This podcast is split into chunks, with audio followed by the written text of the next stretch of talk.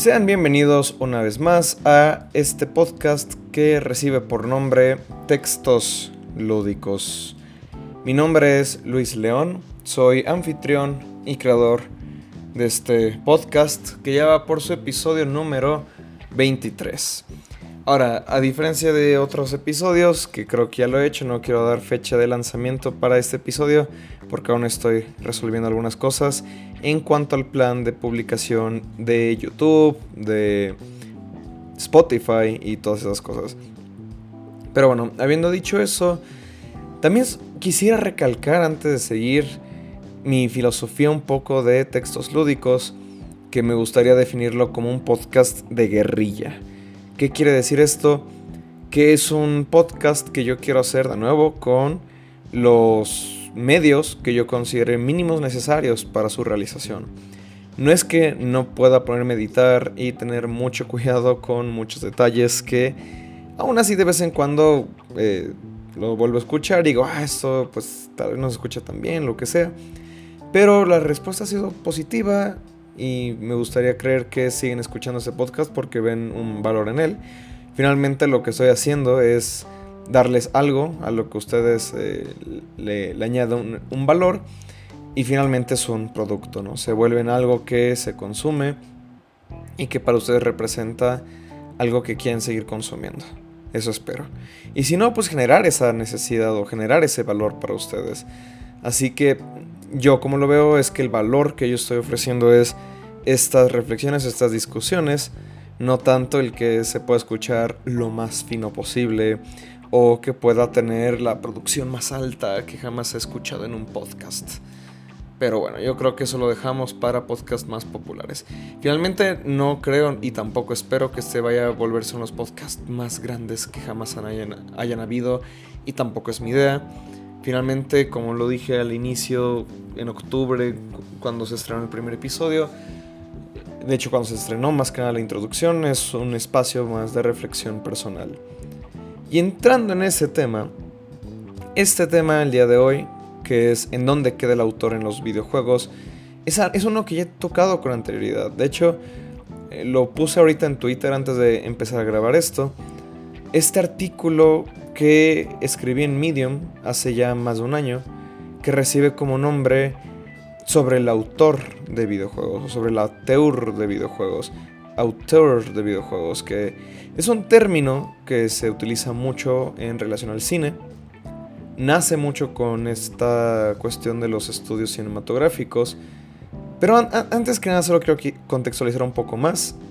Esto lo escribí en un momento cuando justamente venía escuchando un podcast que se llama The Short Game, que de hecho lo recomiendo bastante y bueno, ya tiene tiempo que no lo he vuelto a escuchar, pero quiero hacerlo otra vez porque me gusta mucho ese formato que traen. El punto es que hablaban sobre este videojuego que salió que se llama 12 Minutes. Salió hace ya mm, dos años aproximadamente. Y me llamó mucha atención que decían es que yo lo quise jugar porque vi que el juego estaba acreditado a una sola persona y no un equipo de personas. Y eso para estas personas, o al menos una de ellas, les dio más ganas de jugarlo porque lo veían como un videojuego más, entre comillas, importante, más autoral.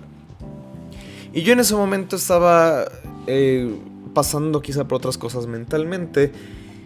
Y dije, oye, es que esto no, no me suena bien, porque pues entonces estás desacreditando a muchas otras personas que también trabajaron en el juego. Y también como esta visión de que solamente porque lo estás acreditando a una persona, entonces de cierta manera tiene más, entre comillas, valor o más bien le agrega prestigio, que es otra de las cosas que quiero rescatar el día de hoy.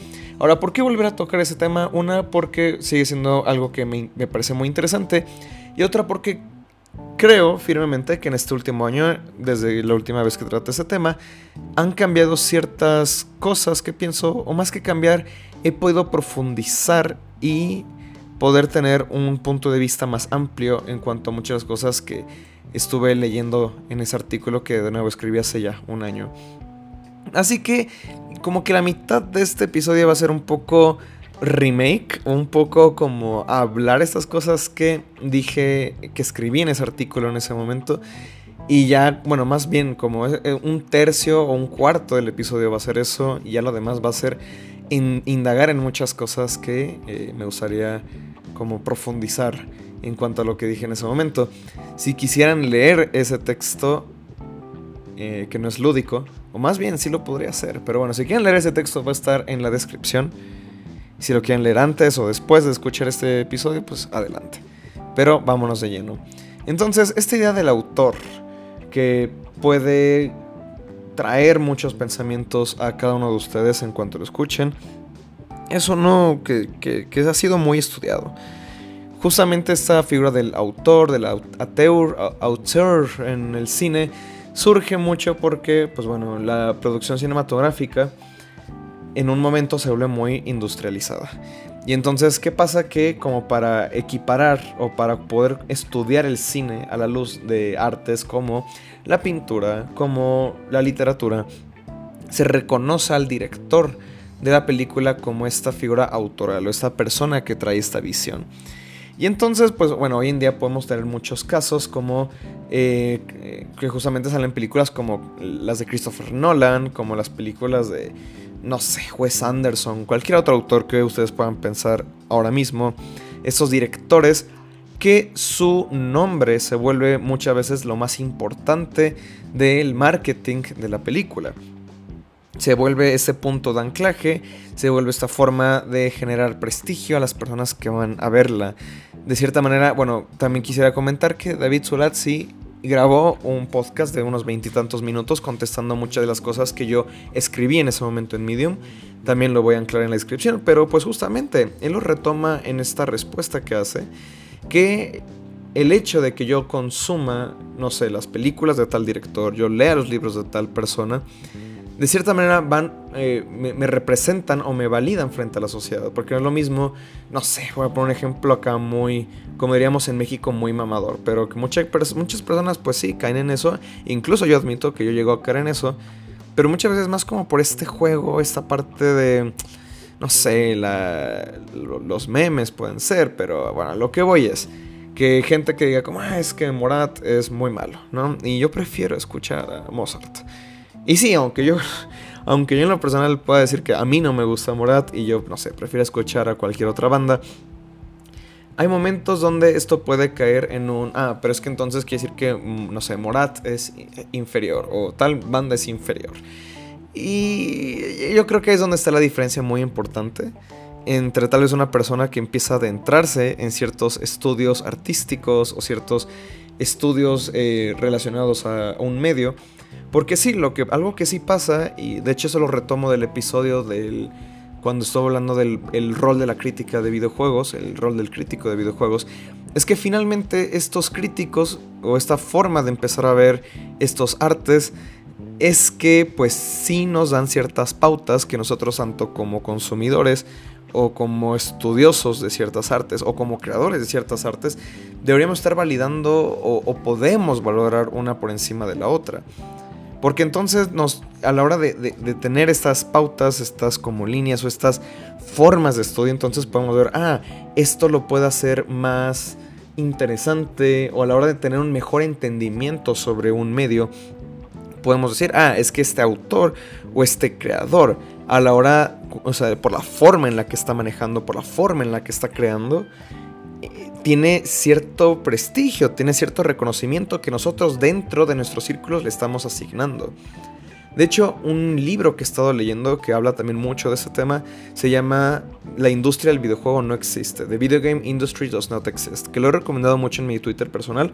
De hecho, a la fecha no lo he terminado de leer. También porque muchas veces cuando estoy leyendo eh, cosas, como que empiezo a tomar muchas eh, rutas y leo muchas cosas al mismo tiempo. Pero bueno, ya espero que en el próximo mes lo vaya a terminar. El punto es que en The Video Game Industry Does Not Exist eh, retoma esto, este concepto de Field Theory. Eh, esta parte como de los campos en las artes o en los eh, medios culturales, que de hecho eh, viene de, él lo retoma de un autor que trabajaba como en sociología, que es Bordeaux, o no sé, en francés, bueno, el francés siempre es complicado. Pierre Bourdieu propone esto, y entonces lo que hace este autor de, de Video Game Industry Does Not Exist es que habla de estos dos conceptos que me se me hacen muy, muy importantes que es que, por ejemplo, a la hora de que nosotros como creadores estamos trabajando bajo campos autónomos, quiere decir que, por ejemplo, tal vez un videojuego independiente le importa más el reconocimiento de aquellos que esa persona, ese autor reconoce.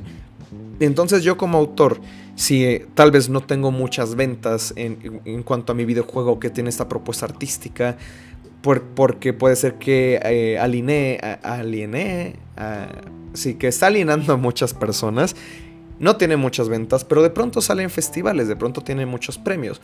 Eso para esta eh, teoría de sociología querría decir que tiene una validación autónoma. Es decir, las, las, personas que más saben del medio, que más tienen contacto con el medio, que más han estudiado el medio, le dan esta validación y entonces al autor le importa más esa validación. O tal vez si sus eh, si sus persecuciones, eh, ¿cómo decirlo?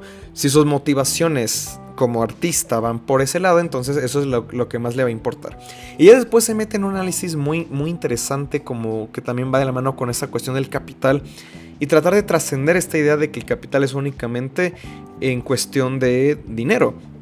Porque eh, se antepone esta otra visión que es el reconocimiento heterónomo heterógenos, heterónomos, no sé, no sé si está bien traducido esto, pero aquí podemos diferenciar ya estas, eh, e, estos eh, prefijos, ¿no? Que es autónomo, hetero y auto, ¿no? Auto hacia sí mismo, o esto es como un poco la idea, y hetero que es eh, se mide frente a otras personas o entre más tipos de personas, o con lo otro.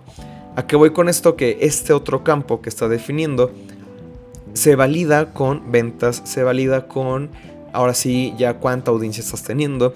Y esto se puede ver como, pues, no sé, películas justamente muy comerciales o bandas muy comerciales. Y es entonces cuando a partir de este ángulo se puede decir que tal vez Morat puede que sí tenga una, em, unas ventas muy altas frente a quizá bandas muy experimentales que también son mexicanas, como Diles que no me maten y entonces diles que no me maten tienen mayor prestigio que está siendo reconocido por aquellos que ellos reconocen, que a su vez es el campo en el que ellos se desenvuelven. Y esta, eh, este reconocimiento, eh, reconocimiento heterónomo viene por parte de, eh, no sé, que tenga muchas ventas Morat. Ahora, si eso lo convierte en algo bueno o algo malo a cada una de estas bandas, pues yo creo que ya es diferente. Pero entonces, no sé, yo cuando me estoy empezando a adentrar en un medio, en un campo artístico, sí puede ser esa parte de que, ah, es que lo que yo consumo es superior porque también está validado por la gente que también está igual de clavada que yo. Y de hecho, cuando yo me empecé a adentrar mucho en música, en cine y en videojuegos, pues fueron criterios que yo empecé a seguir mucho para empezar a eh, consumir estas cosas. Y de hecho, yo cuando em-, empecé a tomar ya los videojuegos como un hobby serio, que fue hace ya unos aproximadamente 10, 11, 12 años, fue a través de estas figuras autónomas. Es decir, yo empecé a leer revistas, análisis, otros creadores de videojuegos que decían, ah, es que lo que está súper interesante es este videojuego que se llama Papers, Please, este videojuego que se llama Gone Home, porque otras personas que también se dedican a lo mismo o a cosas similares o a analizar estas obras lo están reconociendo, incluso si tal vez en esos momentos los videojuegos más vendidos eran The Elder Scrolls 5 Skyrim o yo qué sé. Que no quiere decir que, sean, que no sean buenos, porque pues sí, ya también con el tiempo empecé a también darle su valor a juegos también muy comerciales. Pero lo que voy es, eh, ya me desvié mucho, o bueno, no, de hecho no me estoy desviando, como que todo esto es parte de esta misma conversación. Que de hecho la escaleta del, episodio de hoy está súper larga y me gusta que he estado tocando muchos temas eh, como rápidamente. Porque de hecho sí pensé que este episodio se puede alargar mucho, pero también luego es bueno poder sintetizar estas ideas y ahora sí que pues vender este valor a las audiencias. Pero una imagen que me encanta, que se ha vuelto un meme en ciertos círculos, es por parte de un artículo de IGN que dice, hay una tendencia eh, entre la prensa a atribuir la creación de un juego a una sola persona, dice Warren Spector, creador de Thief y Deus Ex. Y con esto paso un poco a, a estas otras ideas, que yo en ese artículo que escribí en Medium, me quejaba un poco, pues sí, de esta idea de que el autor del videojuego, bueno, ya cuando se ha consolidado el autor del videojuego, porque sí hay figuras autorales en los videojuegos, como Warren Spector, como Hideo Kojima, como eh, Ken Levine, como eh, Will... se me fue su nombre, perdóname. No es Will Crowther. Bueno, Will Crowther también es otro. Y él sí podría entrar en esta definición, pero bueno. Ah, el creador de los Sims. y lo, lo, volví a repetir yo. El diseñador de videojuegos de los Sims. Se me fue su nombre, pero no, vamos a citar otros. Shigeru Miyamoto, Fumito Ueda, etc. Todas estas personas son considerados autores de sus videojuegos. Pero yo en la queja que estaba haciendo es que se están olvidando de todas las demás personas que también contribuyeron al proceso de creación de videojuegos. Y ahí lo que decía yo es que sí, yo en un momento cuando empecé a, adentrarme más en los videojuegos, era lo que yo quería como reconocer. Yo no quería reconocer a los estudios, yo no quería reconocer, ah, es que está la figura de Nintendo. No, pero dime quién es el director, dime quién es la persona que trae esta visión. Yo no quiero saber si fue Irrational Games, yo no quiero saber si fue Quantic Dream, yo quiero saber si fue David Cage, si fue tal, si fue el otro, bla, bla, bla. Esa era la visión o esa era la forma que yo quería traer en 2013. ¿Por qué? Porque también eh, el reconocer a un autor, y regresando a esa teoría de autor en el cine, de cierta manera nos implica que el videojuego tiene más prestigio, que es más artístico, que hay una figura que trae este genio, que entonces lo aplica a esta historia, esta narrativa, esta experiencia lúdica. Y no siempre tiene que ser así. Y es que también es cosa de entender bien los roles que de cierta manera también grabo este episodio hoy en día porque en ese momento cuando escribí eso yo estaba, en, estaba empezando a estar en contra de la figura del director o del autor del videojuego, pero hoy en día me he reconciliado mucho con ella. Y es otra vez dar esta vuelta, que a mí me gustan mucho esos procesos que son fundamentales para la... Eh, eh, se me fue la palabra el adquirimiento, la obtención de conocimiento humano, que es quizá en un momento, en un primer momento tú piensas algo, luego entre más conoces sobre ese tema, refutas eso anterior que tú sabías o que tú creías que era lo cierto, y luego eh, eh, superas esa curva en la que ahora sabes un poquito más y como que regresas de cierta manera a esta primera visión que tenías, pero con un nuevo entendimiento. Que bueno, es, es un proceso que pasa en muchas áreas del conocimiento humano. ¿Pero qué quiero ir con esto? Pues bueno, la figura del director. De hecho, vengo de leer un libro que lo escribe un director de teatro, se llama El espacio vacío de Peter Brook, y habla sobre esta necesidad que se hay de que haya un director. Y no necesariamente porque el director sea la persona más importante, y es, y es aquí donde reconcilia esta visión. Sí hay que reconocer al director, sí hay que reconocer que hay personas que eh, dirigen, que, que, que están al, al frente de este barco, porque eh, son las personas, son los responsables de que este barco eh, pues tenga un destino al donde llegar. Pero el barco también tiene muchas más personas que también son muy importantes y no es que igual de importantes o incluso más importantes en ciertos casos.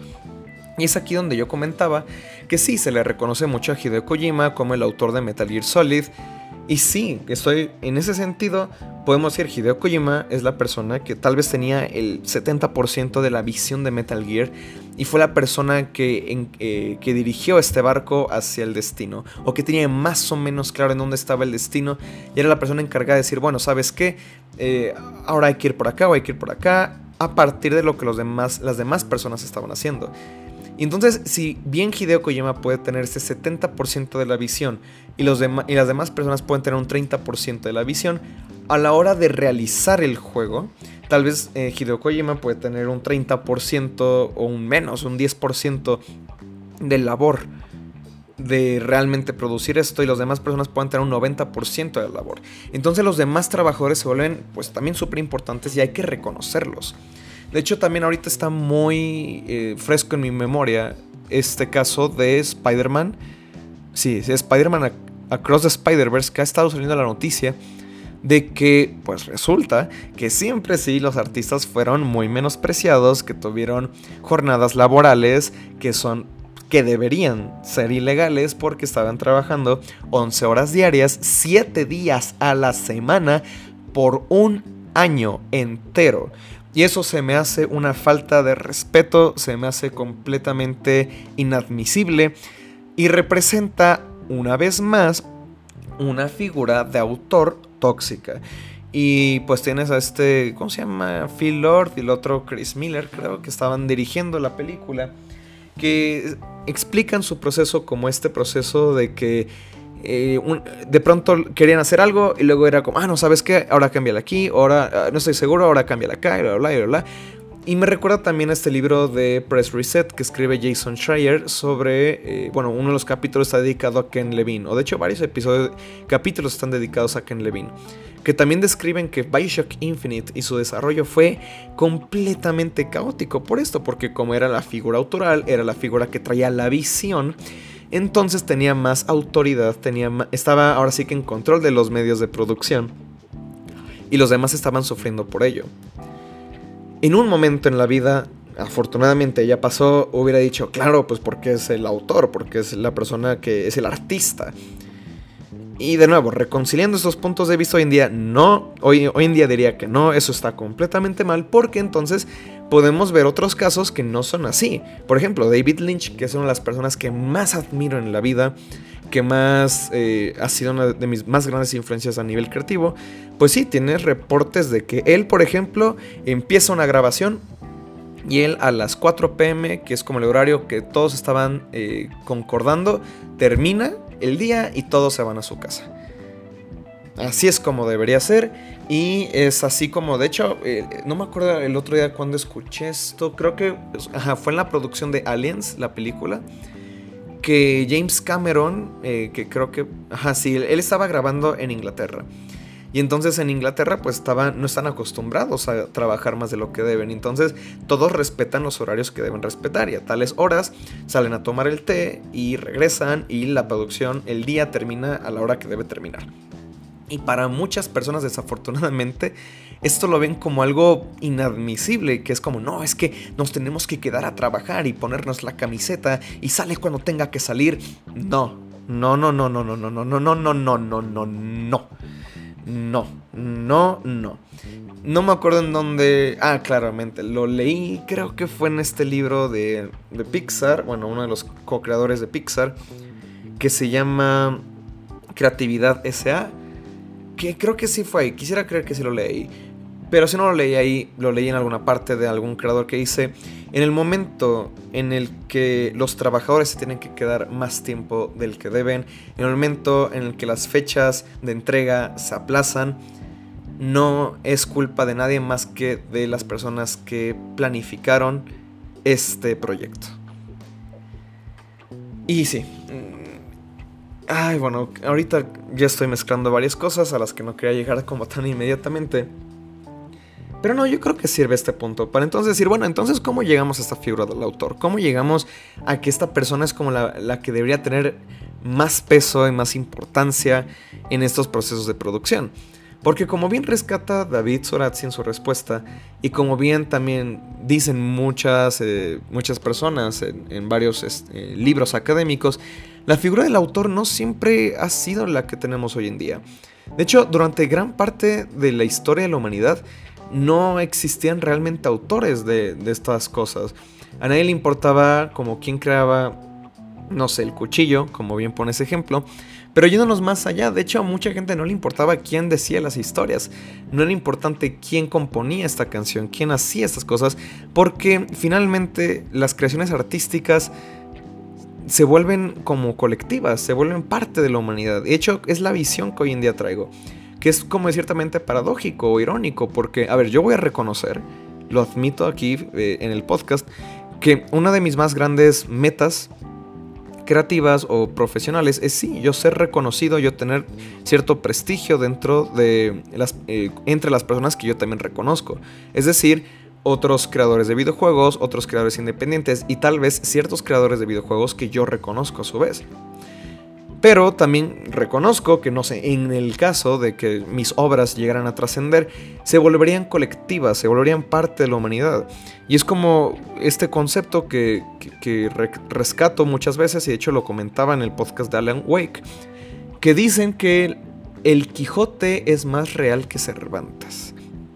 ¿Y a qué se refieren con esto? Sí, hay muchas ideas asociadas a esta idea, pero la principal que quiero rescatar ahorita es que mucha más gente puede reconocer o puede recordar a Don Quijote de la Mancha que a la persona que le escribió.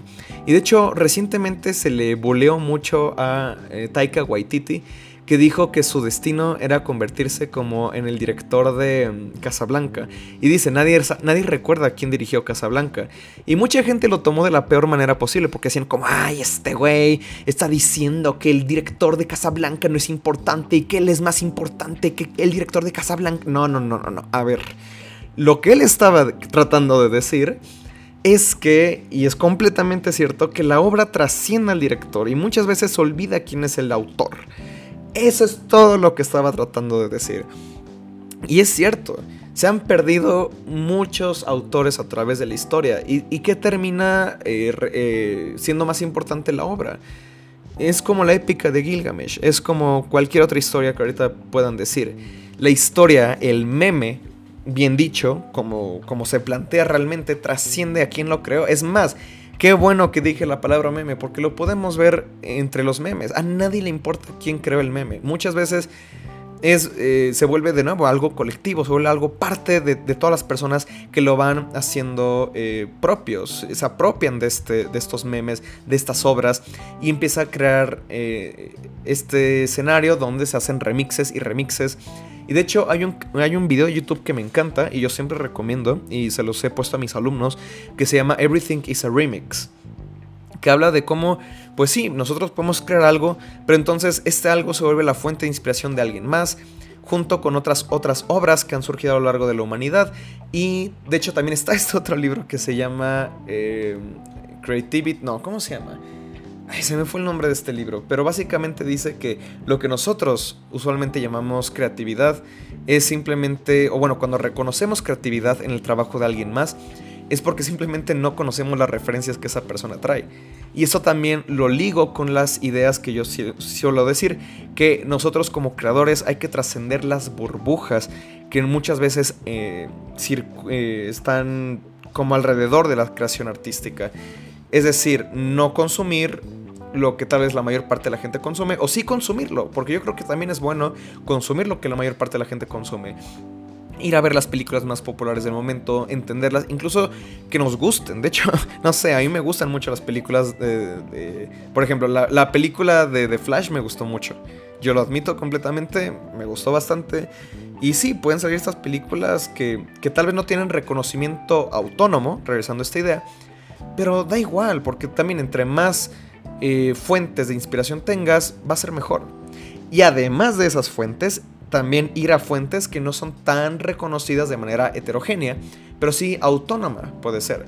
Y entonces podemos empezar a leer cosas que no mucha gente ha leído y no es por un sentido de que, ay, es que soy superior a ti, no es simplemente por tener estas, estas fuentes que se pueden volver nuevas eh, formas de crear, que nos pueden despertar más creatividad, nos pueden inspirar de maneras que tal vez no, han inspirado a muchas otras personas. Ahí sí es donde aplico esta idea de ve a consumir cosas que tal vez otras personas no están consumiendo. No por sentirse superior, sino por simplemente nutrir tu propio proceso creativo. Y es aquí donde también aplica la idea de, bueno, también ya llega un momento donde no tienes que nada más consumir las cosas que son relativas a tu medio. O sea, no solamente jugar videojuegos AAA, videojuegos indie, sino ir más allá y entonces ver películas famosas, películas no tan famosas, leer libros que son muy importantes, como la Ilíada, la Odisea, y luego también leer libros que tal vez no mucha gente reconoce. Pero bueno, de hecho no esperaba hablar sobre esas cosas el día de hoy, pero me alegra que, que lo haya hecho. El punto es que... El punto es que la figura del autor a través de la historia ha, sido muy interesante porque de nuevo, por gran parte de la historia de la humanidad no importaba quién estaba detrás de esas cosas. De hecho, la figura del artista prácticamente viene a partir del Renacimiento. Esto también lo toca el libro de em, la obra de Fumito Ueda, que de hecho la discutí a profundidad en un increíble episodio de podcast que grabamos en la división sobre Fumito Ueda, que les recomiendo que vayan a escucharlo. Lo grabé con justamente David Surazzi y eh, Edu Andanzas, otra persona que respeto mucho. Y que de hecho creo que de vez en cuando escucha estos episodios. Así que si lo estás escuchando, un saludo. El punto es que de pronto hay un cambio en la forma en la que se hacen las cosas. Y sí, se empieza a reconocer a un autor, a un artista. Y, pero es que también esto es como una trampa. Porque tienes que la persona que estaba contratando a este artista, la persona que estaba financiando a este artista, pues era prácticamente el que estaba disparando los tiros, o calling the shots, como dirían en inglés. Entonces sí, tenemos que Leonardo hizo cosas muy geniales, que tal vez Miguel Ángel hizo cosas muy geniales. Sí, pero porque fue porque alguien estaba, bueno, ahora sí que como dice el dicho, de con dinero baila el perro. Y entonces eh, se vuelve como algo muy complicado, porque entonces es de quién es la visión, de Leonardo o de la persona que pagó porque Leonardo hiciera esto. Y entonces tenemos como esta figura muy interesante, porque sin, sin esta persona que no lo hubiera dicho a Leonardo de, oye, yo quiero que me hagas esto, no hubiera habido obra. Pero obviamente si Leonardo no hubiera hecho eso, hubiera salido una obra completamente diferente. Y regresamos a esta idea de que se vuelve entonces un trabajo colaborativo. Y podemos remitirnos a esta idea de que, bueno, sí, bueno, ya incluso si reconocemos que tal vez Leonardo es el verdadero autor, o es el autor que nos importa, no la persona que le pagó por hacerlo, aún así podemos ver esto como un proceso histórico, como no sé estoy aplicando correctamente el término, pero me suena que sí, pues es materialismo histórico. Es reconocer que las cosas que hacemos tienen un largo proceso histórico que nos lleva a este punto de la historia en la que por fin es posible que es creado, no surge de la nada. Y esas son cosas que hay que tomar en cuenta a la hora de crear y a la hora de consumir obras. Tomo un pequeño break para tomar agua y regreso. Digo, ustedes no van a notar la diferencia, pero lo quería decir porque me emocioné mucho ya con este tema y estoy viendo que todavía me faltan muchas cosas por hablar, así que bueno, vamos a ello.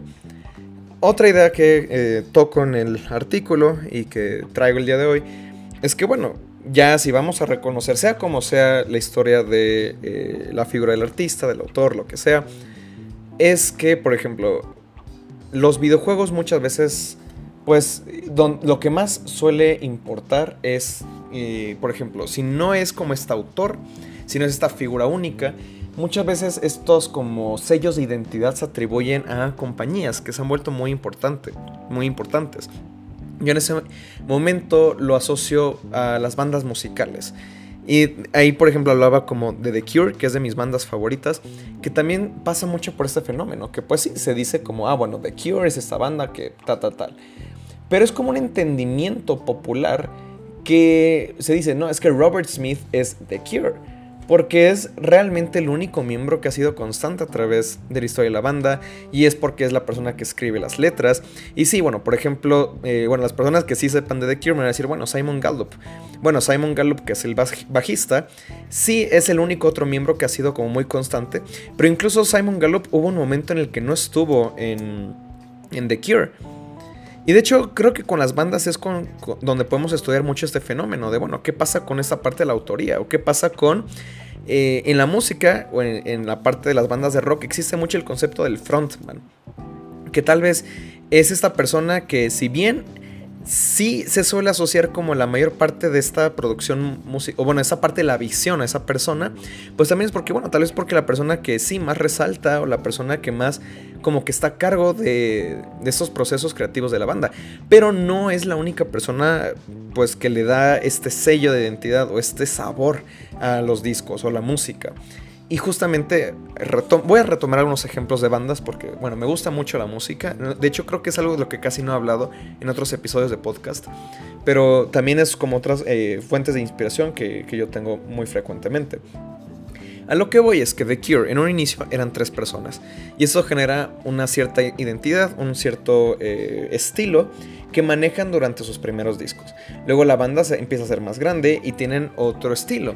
Y, mientras tú vas viendo, por ejemplo, en qué discos entran ciertos integrantes de la banda y en dónde salen, pues inevitablemente la música va a ser diferente. Por ejemplo, Disintegration, que es considerado el mejor disco de The Cure, tiene a, pues bueno, ciertos integrantes que ya para el siguiente disco se sale, por ejemplo, eh, Roger Donnell, que Roger O'Donnell era el tecladista de Disintegration y Wish pues tiene otra estética, tiene otra forma en la que suena. Incluso si Robert Smith, que tal vez puede ser el 70% de la visión, eh, la visión artística, está presente, el hecho de que es una configuración diferente de personas hace que pues se sienta distinto inevitablemente. Pero aún así se sigue atribuyendo a Robert Smith que es como, ah, es The Cure prácticamente.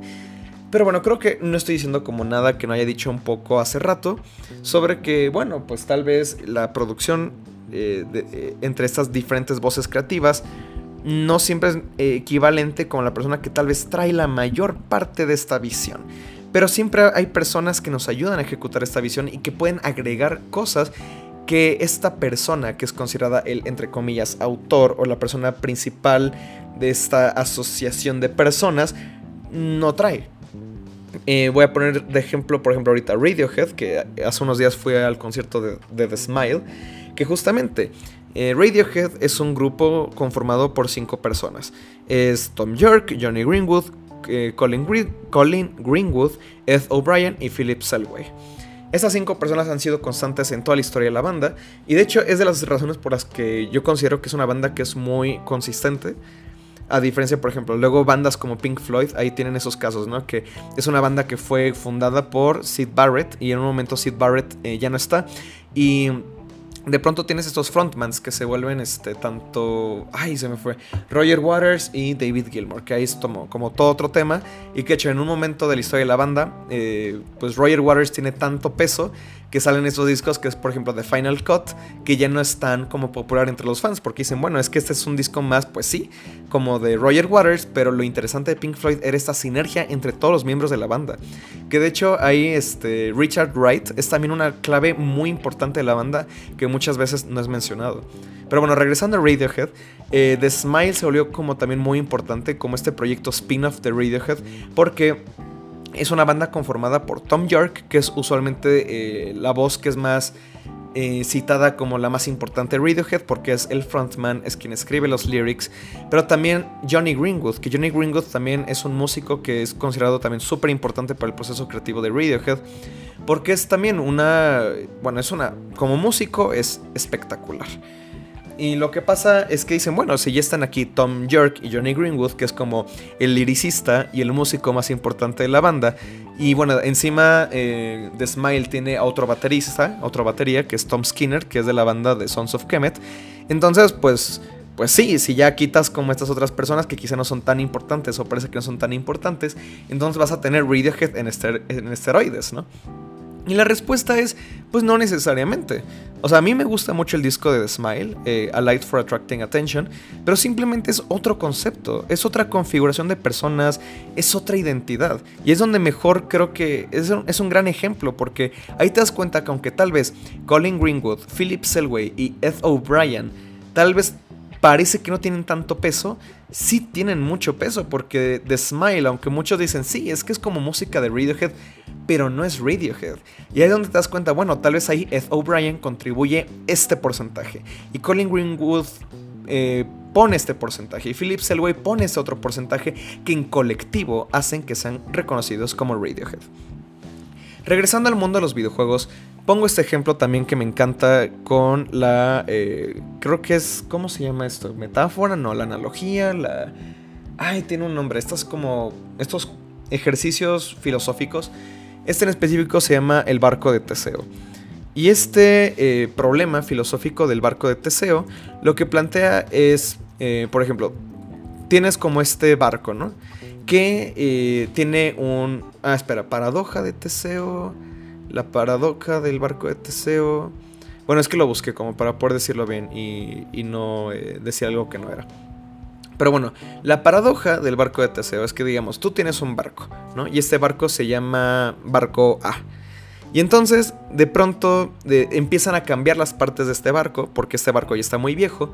Y entonces el barco de Teseo poco a poco empieza a ser reemplazado por nuevas partes. Y entonces llega un punto en el que el barco de Teseo ya no tiene absolutamente nada del barco original. Y luego, para complejizar la paradoja, te dicen que con las partes viejas del barco de Teseo, empiezan a construir un nuevo barco. Pero este nuevo barco ya no, es, ya no se llama el barco de Teseo, sino que recibe otro nombre completamente diferente. Pero entonces aquí viene el planteamiento. ¿Cuál es el barco de Teseo? El, el que tiene las partes nuevas, pero que fue poco a poco reemplazado. O este barco que se construyó con las partes viejas del barco de Teseo, pero no es conocido como el barco de Teseo. Ahora, en cuanto a filosofía y en cuanto... Eh, se me fue este nombre, ontología, es un ejercicio que me parece espectacular, fascinante, muy interesante. Pero yo lo quiero aterrizar, pues, justamente esta parte de eh, procesos creativos. Voy a poner de ejemplo otra banda, que es, es The Velvet Underground, que le pasó más o menos eso. Que The Velvet Underground pues sí tenías a Lou Reed y ay, se me fue esta otra persona que también fue muy importante para los primeros dos discos.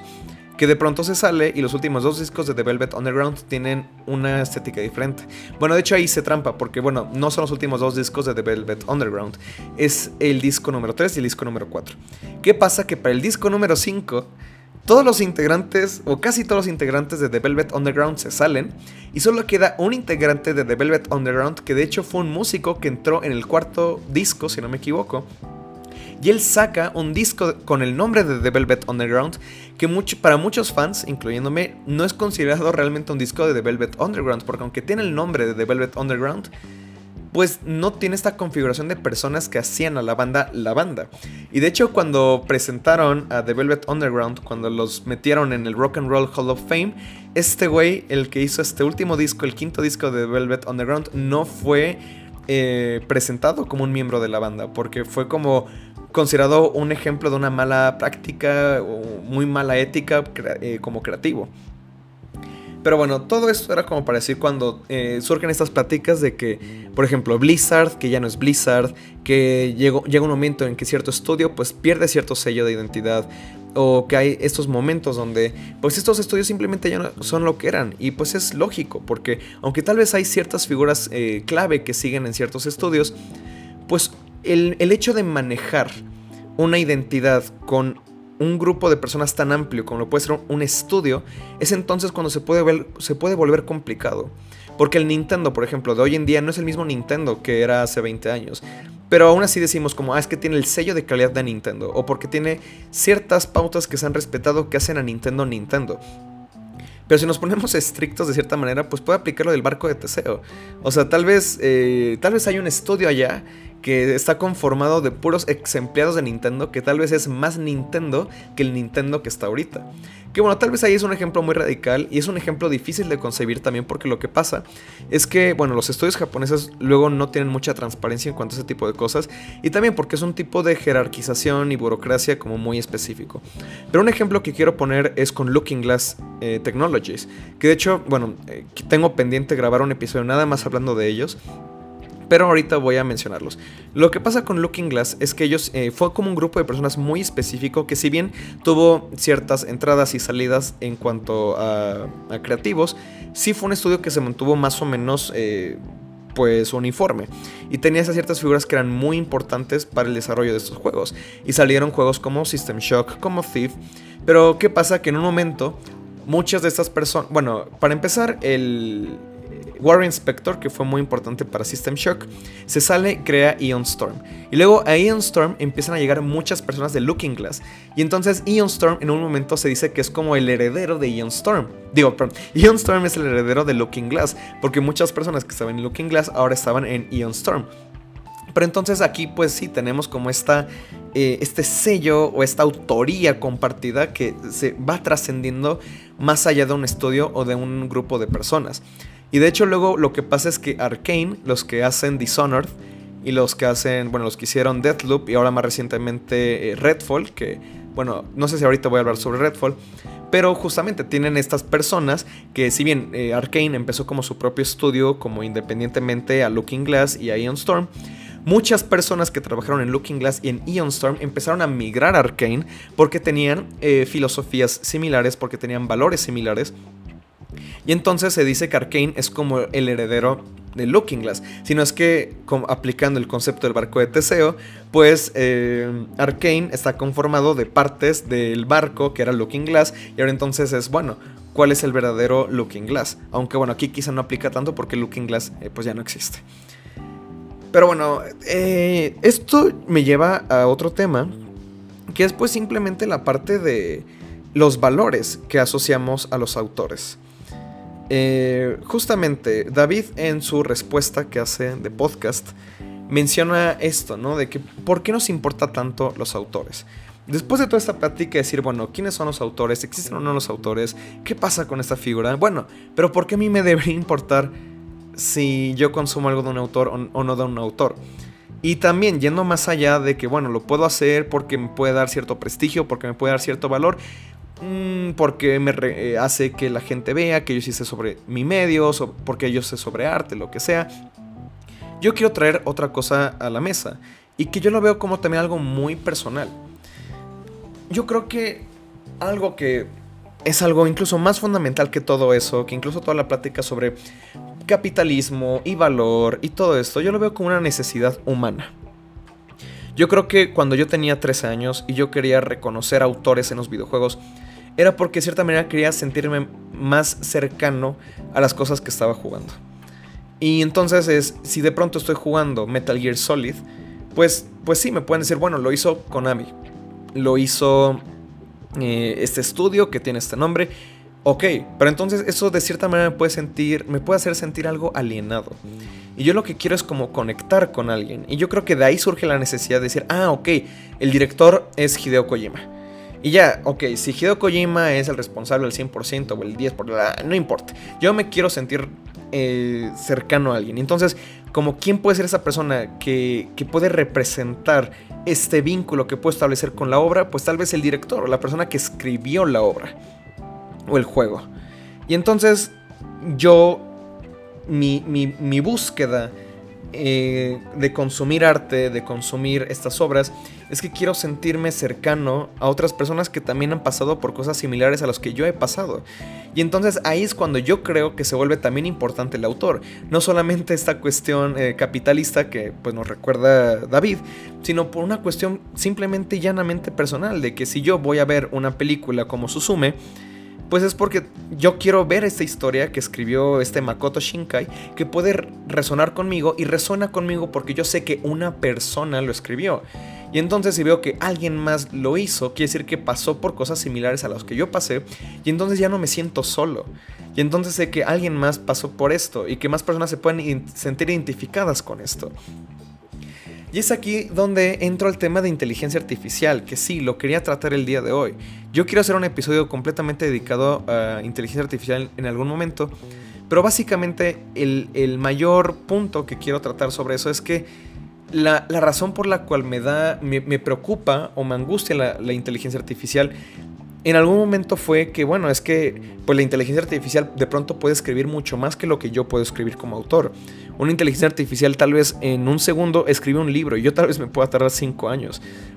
Pero, por ejemplo, a mí actualmente, hoy, estoy grabando esto el 24 de junio de 2023, digo que honestamente no me interesa lo que pueda escribir una inteligencia artificial. Porque si bien, y, ay, es que se vuelve un tema muy complicado. A ver, punto número uno la inteligencia artificial no tiene intención. Y yo cuando estoy leyendo un libro, cuando estoy viendo una película, cuando estoy jugando un videojuego, yo quiero sentirme conectado con personas que pasaron por ciertas vivencias que los llevaron a crear una obra de arte. Pero, punto número dos, la inteligencia artificial pues fue ejecutada por una persona y tal vez pues una persona pudo haber dicho como, oye, pues yo tengo esta idea y yo me estoy apoyando de esa inteligencia artificial para crear algo que de cierta manera nos remite a cuando en el Renacimiento tenías esta figura de los mecenas, que finalmente es como, ah, pues yo quiero algo y entonces te pago para que tú lo hagas. Y entonces, pues el autor se vuelve la persona que, como el que disparó la pistola, y en este caso sería la inteligencia artificial. Pero el por qué nos genera tanto ruido que la inteligencia artificial sea un autor? Porque, pues bueno, es un, representa más que nada una figura de colectividad que es ahí donde entro completamente en conflicto, porque justamente gran parte de este episodio he estado hablando de cómo pues, la historia de la humanidad es simplemente una colectividad eh, masiva. Digo, bueno, colectividad ya implica eh, masas. Pero bueno, e-, entonces, si la inteligencia artificial es como este pináculo o es esta síntesis de básicamente todo lo que ha representado el arte en la historia de la humanidad, ¿por qué nos genera tanto ruido? Porque aún así tenemos esta necesidad de querer decir, no, pues es que yo quiero leer algo que esta persona hizo porque es real. Porque una inteligencia artificial no nos es real, si básicamente está resumiendo pues toda la experiencia humana. Y si yo le digo a la inteligencia artificial como, oye, crea una historia que a mí me pueda gustar, pues de cierta manera sí puedo conectar con eso porque es una forma de meter en una coladera la experiencia humana total de toda la historia. No lo sé. Quizá ahora mismo no tengo la respuesta y es más, aquí yo lo plantearía como una pregunta.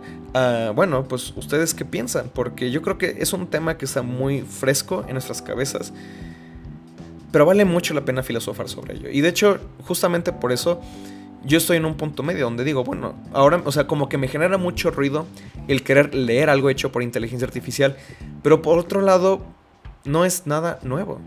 Esa es como un poco la historia de la humanidad. Hacer estos remixes, hacer esta síntesis, hacer esta gran coladera histórica de todo lo que ha venido antes. Aún así, todos esos procesos de colectividad finalmente tardan muchos años. O sea, estamos hablando de, si tal vez ahorita no sabemos quién escribió tal cosa, y porque también es difícil eh, saberlo, nunca lo vamos a saber. Por ejemplo, la épica de Gilgamesh, todas estas cosas, se vuelven leyendas, se vuelven mito, pero por la forma en la que nosotros percibimos el tiempo, pues sí, tal vez ahora mismo nos importa saber quién lo hizo o queremos sentirnos conectados a esas personas. Voy a poner dos ejemplos más que veo que dejé en la escaleta que se me hacen interesantes antes de pasar a lo que iba a ser ya el último tema. Primero que nada, cuando tuve la fortuna de ir a Barcelona a comienzos de este año, me llamó la atención que ah, una de las cosas más importantes que uno encuentra ahí es esta figura de Antonio Gaudí. Que Antonio Gaudí fue un arquitecto que, caso típico, en su tiempo no fue muy reconocido y después de que muere, ¡pum! De pronto Barcelona es Gaudí, básicamente. Y una de las cosas que más se me hicieron interesantes cuando visité la Sagrada Familia, que de hecho voy a decirlo que si algún día tienen oportunidad de ir a Barcelona, es, es un crimen no ir a la Sagrada Familia. Creo que es de las cosas más impresionantes que he visto en toda mi vida. Pero bueno, la Sagrada Familia, pues justamente no fue completada en la vida de Gaudí.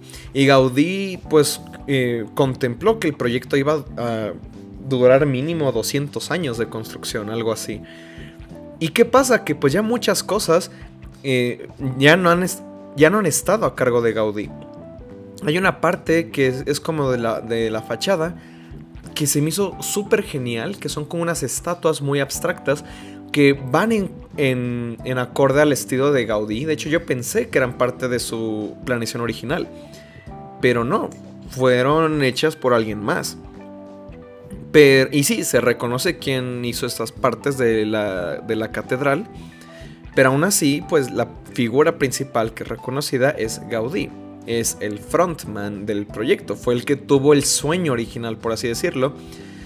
Pero sí, más personas han contribuido a crear el sueño. Ahora, otro tema que dejé pendiente por ahí y ahora sí que nos sirve como escalón para lo siguiente es Activision y Electronic Arts en su momento fueron muy importantes porque fueron los primeros, eh, de hecho fue Activision que fue el primer estudio en decir, ¿sabes qué? Vamos a publicar nosotros nuestros propios juegos. Porque necesitamos em, recuperar esa sensación de individualidad. Y de hecho, Electronic Arts fue. Eh, tenía como misión reconocer a las personas que estaban detrás de los videojuegos. Porque en un momento, pues, los videojuegos era como, ah, sí, lo hizo tal compañía. Pero no había créditos, no había una lista de personas de quién las hizo. Y entonces de pronto esos estudios dicen, no, pues vamos a empezar a reconocer a, la gente detrás, vamos a hacerle saber a la gente que hay autores, que hay creadores. Entonces sea como colectivo, sea como procesos eh, individuales, como sea, hay autores. Y sí, a través de la historia se van a perder, es inevitable, se vuelve un remix. Pero creo que es parte de, de cierto interés humano que tenemos que la gente sepa que nosotros hicimos las cosas, que nosotros que, hay gente, que hay nombres, que hay, una, hay humanidad, no es, no es nada más una compañía. Y es aquí donde, pues, es como nuestra misión devolverle esta humanidad a las cosas que creamos, a las cosas que consumimos. Quizá por eso no queremos que una inteligencia artificial cree la siguiente película de Marvel. De hecho, hubo mucho revuelo justo por eso, porque el intro de esa nueva serie de Secret Invasion fue creada por inteligencia artificial y mucha gente pues no le gustó la idea porque dice, bueno, pues es que llega un momento de que pues no hay nada más corporativo, puede ser que una inteligencia artificial que haga el trabajo por un mecenas que paga para que se haga este producto y que la gente lo consuma y le genera dinero, pero sin pasar por este proceso que lo vuelve humano, que lo vuelve parte de nosotros, que, lo, que nos hace querer apropiarlo. Y es aquí ahora sí donde entro este último tema que de hecho creo, ahorita estoy pensando que hay tantas, tantas, tantas, tantas, tantas cosas que en las que me podría adentrar. Y aquí voy a hacer un pequeño paréntesis y voy a recordar un poco algo que una vez hablé con Antonio Domínguez, que también ha pasado mucho por este programa, que me decía, es que él cuando plantea un tema, cuando está escribiendo algo, quiere decir todo lo que pueda decir al respecto de, de, un tema y exhaustarlo. Y idealmente a mí también me gustaría. El problema es que creo que muchas veces es difícil decir todo lo que se puede decir de un tema. Y de hecho, aunque ahorita mismo estoy reconociendo que podría decir más cosas, incluso como que por el propio flujo del episodio y un poco por esa cuestión más narrativa de, bueno, ir pasando por ciertos temas, y darle cierta como eh, dirección al episodio y que llegue a una conclusión, digo, bueno, quizá esto ya lo puedo retomar en otro momento. Así como de hecho es esto un poco lo que estoy haciendo ahorita. De hecho ahorita lo que estoy haciendo es un remix de algo que yo ya había hablado. Escribí sobre esto hace un año y de hecho eh, ahorita me estoy dando cuenta que hace un año en ese escrito toqué puntos que ahorita no estoy tocando. Por ejemplo, en ese eh, escrito hablaba sobre que sí, pues hay personas que pueden hacer un videojuego por su propia cuenta, pero que se vuelve muy complicado hacerlo. Y de hecho, eso para mí hace un año era más importante hablarlo que muchas cosas de las que estoy hablando ahorita. Y es un remix de eso que escribí hace un año. Y de hecho, esa cuestión sobre qué tan complicado es hacer videojuegos por tu propia cuenta, tal vez sea otro episodio en otro momento, porque ahorita no lo estoy relacionando tanto con lo que estoy hablando ahorita mismo. Pero bueno, esta conclusión que le quiero dar al episodio de hoy es, ahora sí, ¿en dónde queda el autor en los videojuegos? Y lo que pasa es que en los videojuegos se vuelve mucho más complicado porque me remito al último episodio que grabé sobre Alan Wake y decía que en los videojuegos tenemos una autoría compartida. De hecho, en el libro que estaba leyendo ahorita sobre teatro, sobre el espacio vacío, decía, una obra, una, unas características importantes de una obra es que no es realmente una obra hasta que no haya una audiencia. Un libro tal vez tú lo puedes terminar de leer, lo puedes leer y es una obra por sí sola. Una, perdón, una obra artística. Una pintura, yo puedo terminar de yo pintar algo, lo puedo ver y lo puedo contemplar, incluso si yo lo hice. Pero una obra solo existe en el momento, solo existe si alguien la está viendo. Porque un actor como que podría interpretar una obra, pero no la puede ver, no la puede contemplar, necesita una audiencia. Y, justamente como muchas veces han hecho estas eh, equiparaciones de los videojuegos con el teatro, es aquí donde entra también este fenómeno que pues, bueno, incluso si yo hice un videojuego, yo podría, sí, yo lo puedo jugar pero más bien, o sea, el juego por sí solo, de cierta manera, como que. Ay, bueno, es que no sé, creo que aquí entran temas muy complicados y muy interesantes. Porque, bien, lo mismo se puede decir de una obra de arte. Porque una obra de. Una obra, perdón, una pintura, pues. Incluso si yo la pinté, pues yo, yo tengo que estarla viendo para que sea una obra, ¿no? Y lo mismo con un videojuego. Pero bueno, Vamos a hablar sobre esta parte de los jugadores. Vamos a hablar sobre que los jugadores de cierta manera, sea quien sea, si yo lo hice, eh, si yo como creador estoy jugando mi propio juego o si un jugador externo está jugando a un juego que no hizo esa persona, el punto es que el videojuego se vuelve una especie de autoría compartida porque el juego para poder ejecutarse necesita que vaya de la mano de alguien más. Entonces, yo cuando estoy jugando a Alan Wake, pues si yo no muevo al personaje, Alan Wake no se va a mover. Pero entonces el hecho de que yo haga que Alan Wake se esté moviendo, de cierta manera me vuelve, partícipe de esta historia. Y entonces esa es de las, facultades, eh, de las características que más hace interesantes a los videojuegos. Que yo como autor de videojuegos, ya sea lo que sea que implique eso, lo que yo estoy haciendo, o sea, yo estoy propiciando lo que es básicamente como una fiesta. Me encanta siempre poner este ejemplo que está en The Art of Game Design, que dice que ser un creador de juegos es como decir, bueno, voy a invitar a la gente a una fiesta, yo voy a poner las sillas, yo voy a poner los vasos, voy a poner los refrescos, voy a poner todo esto, pero una vez que llegue la gente no puedo controlar lo que vayan a hacer pero sí puedo de cierta manera sugerir ciertas actividades, puedo sugerir ciertos usos, puedo sugerir a través de la organización del espacio ciertas cosas que tal vez pueden llegarse a dar, pero no siempre voy a controlar todo lo que puede pasar en una fiesta. Y lo mismo pasa en un videojuego. Y es por eso que también se me hace eh, súper apasionante hablar sobre, bueno, sí, podemos decir, ok, Blizzard hizo esto, eh, hizo este juego. Hideo Kojima es el autor, no sé qué, bla, bla. Pero el jugador se vuelve también una parte súper importante de, de lo que pasa con un videojuego. Y de hecho, pues muchos de los más grandes videojuegos se vuelven parte completamente de la comunidad. Y es aquí donde podemos ver juegos como Minecraft, juegos que, pues, Notch, podemos decir que Notch fue el creador de Minecraft, sí, pero Minecraft ya es más grande que Notch, así como el Quijote es más grande que Cervantes. Minecraft es un juego que ha sido completamente apropiado. Y es aquí donde, por ejemplo, luego me, pongo a pensar, bueno, yo como creador de juegos, que yo sí quiero hacer juegos más dirigidos, más orientados a la historia, a la narrativa, ¿cómo le hago entonces para llegar como a este punto medio? Porque a mí de cierta manera sí me interesa crear juegos más eh, autorales o más como que tengan más una visión específica y no un juego tanto como Minecraft. Pero yo quisiera creer que es lo que, soy, lo que estoy haciendo con mi, con mi obra. Con el juego que hice, por ejemplo, de Well Fuck You 2, lo que hice es poner un espacio sugerido de que el jugador puede poner cualquier palabra.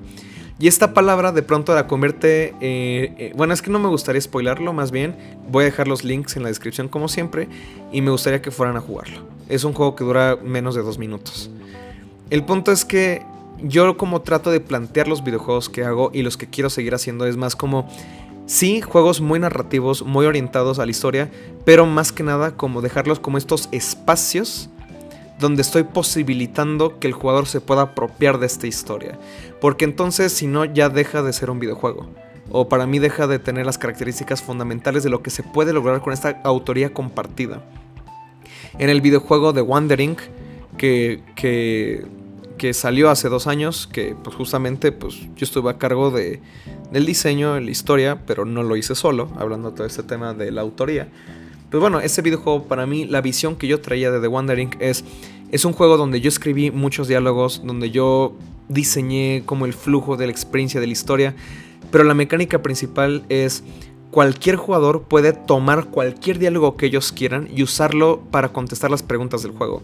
Entonces, aunque es una experiencia muy dirigida y muy narrativa, a mí, o sea, sí, me importa como lo que yo pueda escribir del juego o en el juego y los diálogos que yo escribí y los personajes que yo hice, pero me interesa de igual manera que la experiencia del jugador sea qué se lleva el jugador de esta experiencia, cómo el jugador coescribe esta historia, cómo coescribe esta experiencia. Lo mismo con el juego que hice de Tus Últimas Palabras, que es un juego que se trata sobre un personaje y yo escribí los diálogos de este personaje y se trata de que te están a punto de fusilar y tienes 10 minutos para pasar por esos monólogos internos. Pero para mí el punto principal este, de esta experiencia es al final cuáles son los diálogos que tú escoges para decir como tus últimas palabras. Y es ahí donde ni siquiera yo como autor o ni siquiera yo como creador te voy a imponer absolutamente nada. O sea, es, es, como llegar a un punto medio en el que yo te doy las herramientas, yo te doy estas cosas que para mí son importantes, pero yo quiero saber para ti tú cómo los transformas en algo que sea importante para ti y tú cómo coescribes esta historia, cómo te apropias de esto y cómo se puede volver un colectivo. Para mí esa es la visión que yo traigo de los videojuegos y es como algo que me gustaría seguir explorando y es como una especie de invitación que también hago a si eres creador de videojuegos o si eres eh, jugador de videojuegos, las dos. Para ti, por ejemplo, ¿qué es lo más importante de crear videojuegos? Y, y, tal vez, pues bueno, yo te comparto esto que para mí es importante y de cierta manera pues vamos a ir creando esta colectividad y tal vez dentro de 100 años volteen a ver a, los trabajos que hicimos en, este presente, en este 2023, y digan como, ah, tal vez estos son los rasgos generales de esta generación que estaba haciendo videojuegos. Y se va a volver un colectivo a partir de estas voces individuales que ahorita estamos viviendo y experimentando. Pero bueno. Ah, creo que ahora sí, ya saqué como las cosas que trae en la cabeza. Eh, si, si hay puntos que tal vez no traté, los voy a retomar más adelante. Voy a volver a hacer más episodios. Voy a volver a hacer, pues, temas dirigidos a autorías, a videojuegos, a lenguaje, a muchas de esas cosas, a creación, a creatividad. Y son cosas que voy a seguir explorando. Quizá también, como no más por decirlo, yo personalmente me siento muy comprometido con la creatividad. Me inspiró mucho cuando Hideo Kojima justamente dijo que él se comprometía a seguir siendo creativo el resto de vida que él tenga. Y es algo que yo también quisiera compartir. Es algo que yo, de cierta manera, me gustaría hacer un juramento. Decir, ¿sabes qué? Yo, de aquí a que me muera, me comprometo a ser creativo. Yo quiero ser creativo. Yo quiero poder explorar muchas ideas, muchas cosas. Y quiero explorarlas junto a jugadores. Quisiera que más jugadores jugaran las cosas que yo hago. Y bueno, es un proceso en el que estoy tanto como parte de un estudio en el que estoy creando videojuegos, con un equipo en donde justamente vivo a diario esto de se vuelve una experiencia que todos meten una cucharada. Y aunque sí, yo soy diseñador de juegos y tal vez yo tengo un control mayoritario sobre qué es la experiencia, pero sin todas estas personas que han colaborado en el, juego, este juego no sería lo mismo. Esos juegos que estamos haciendo no serían para nada lo mismo.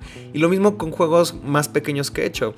Porque tal vez a la hora de crear un juego, que tal vez el único crédito es mi nombre, porque tal vez el, el proceso de creación fue como, o sea, el proceso artesanal de la creación fue nada más mío. El proceso creativo o intelectual, pues fue compartido. Porque tal vez a la hora de rebotar la idea con alguien más, que le digo como, oye, ¿tú qué opinas de esto? Oye, estoy trabajando en este juego, oye, no sé qué. Tal vez de pronto pueden inyectar ideas, pueden este, rebotar ideas que se vuelven parte de este juego final, de esta obra final. Entonces, simplemente es recordar que aunque sí podemos hablar de autores, me parece completamente válido hablar de directores, de gente que trae estas visiones. Al mismo tiempo hay que recordar que nada es individual. Hay individuos y hay colectivos, y las dos son iguales de importantes y forman parte de un ecosistema. Y bueno, no sé, creo que hasta aquí llega mi entendimiento sobre este tema. Es aquí donde me rindo al universo y digo, bueno, todavía me queda mucho por aprender, mucho por explorar, mucho por leer. Y tal vez dentro de otro año, tal vez dentro de cinco años vuelva a explorar este tema, tal vez ya con otros, otras formas de entenderlo. Y me emociona, me emociona saber pues a qué conclusiones voy a llegar en ese momento. Pero bueno, habiendo dicho eso, ahora sí, lo voy a dejar por aquí, porque también ahorita me voy a ir a cenar unos buenos tacos. este. Y pues ya. Textos lúdicos lo pueden encontrar en Twitter, lo pueden encontrar en Instagram. Hay un Linktree, link, o sea, linktr.ee, e, diagonal, link, no, diagonal textos lúdicos, donde van a encontrar todos los enlaces pertinentes a donde pueden escuchar textos lúdicos. Idealmente este episodio ya lo van a encontrar subido en YouTube al mismo tiempo que en Spotify, aunque todavía no lo aseguro, pero ese es el plan eh, actualmente. Y pues nada, espero que les haya gustado mucho. De verdad yo me siento muy bien con lo que salió este episodio. Creo que es de los episodios que más me han gustado de textos lúdicos. Entonces pues me gustaría pues leer sus comentarios. Que se pasen al Discord. Recuerden que hay un Discord de textos lúdicos donde también me gusta que se pongan a comentar cosas y dialogar y hacer esas, estos ejercicios intelectuales, mentales, como los quieran llamar, de discusión, de retroalimentación, de colectividad. Mi nombre es Luis León, espero que les haya gustado este episodio y nos escuchamos en el siguiente episodio. Hasta luego.